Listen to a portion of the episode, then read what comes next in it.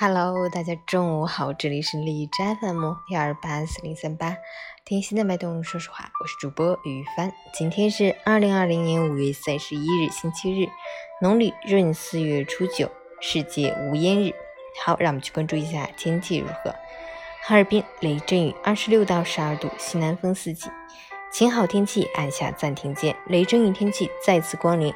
白天尚好，以多云为主，夜间和明天上午是降雨的集中时段，累计降雨量可达中雨，同时伴有四级以上大风，气温直线下降，新一波冷空气再次回归，请大家提前做好应对措施，及时添衣保暖，谨防感冒着凉。截止凌晨五时，海市的 AQI 指数为八十，PM 二点五为十九，空气质量良好。美文分享：吸烟不仅会影响自己和家人的身体，还可能导致过早死亡、贫困、全球饥饿、经济损失及环境破坏等。由于在烟草烟雾中约有的四千多种化学品中，至少有二百五十种已知有害物质以及五十多种已知可致癌物质，故二手烟暴露没有安全水平可言。即使少量吸入，也会对健康产生不可逆的影响。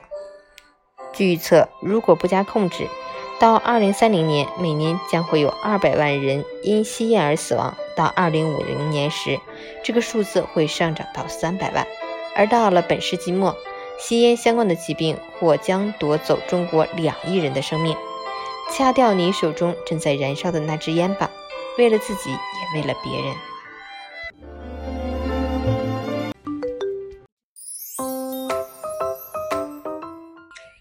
陈宇简报：内蒙古大兴安岭发生森林火灾，两千余人赶赴扑救，初判均为雷电火。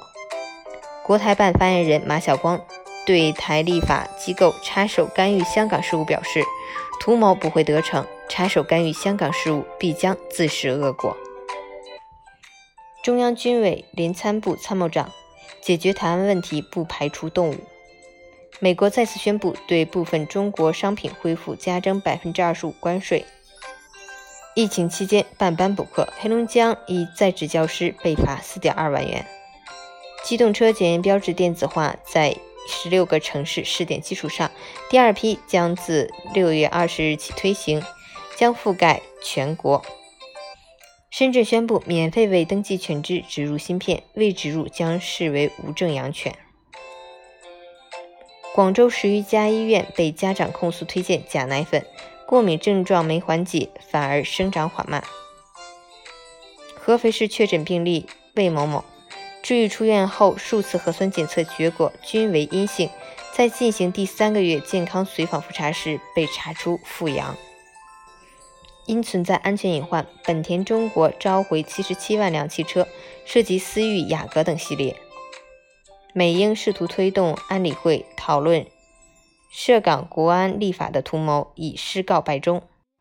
加拿大一医生感染新冠病毒后继续工作，导致一百五十多人面临感染风险。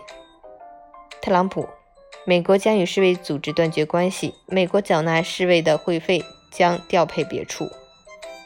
欧盟、英国联合发声，对美结束伊朗民用核项目制裁豁免深表遗憾。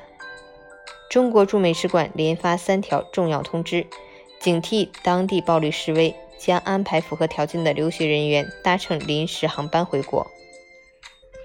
陈宇：无论经历是否优秀，无论有没有人爱，无论长相美丑、运气好坏，自己都应是最坚定的。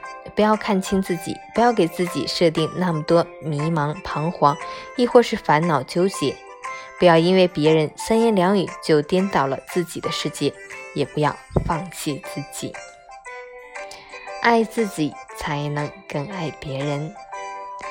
啊，现在也是十三点五十五。之所以刚录音，是因为一睁眼睛，我公公婆婆就已经来到我家帮我擦窗户，然后就跟他们一起投入到劳动中。